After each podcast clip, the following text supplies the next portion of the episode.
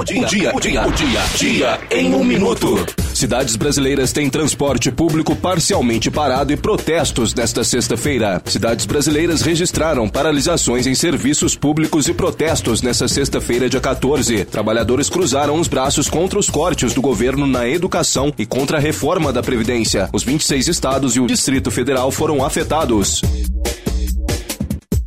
governador Romeu Zema afirmou na manhã desta sexta que os servidores públicos poderão ficar sem garantia de receber salários até o fim de seu mandato, caso a adesão de Minas Gerais ao regime de recuperação fiscal do governo federal não seja aprovada. Segundo o governador, o estado está gastando cerca de um bilhão a mais do que arrecada por mês e nunca vai resolver seu problema se não fizer um ajuste de contas.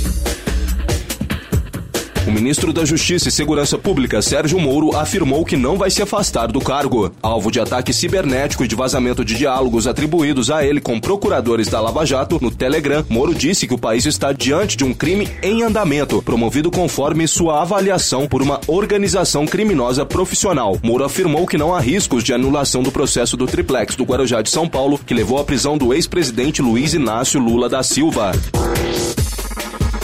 ProUni do segundo semestre encerra inscrições nesta sexta. O programa oferece bolsas de 50% e 100% de desconto em universidades privadas. Porcentagem do benefício varia conforme a renda familiar per capita do candidato. No total são 169.226 vagas, sendo 68.087 de bolsas de estudo integrais e 101.139 parciais. Cobrem 50% do valor da mensalidade. Os resultados da primeira chamada serão divulgados em 18 de junho no site do ProUni. A segunda lista sairá em 2 de julho no mesmo endereço.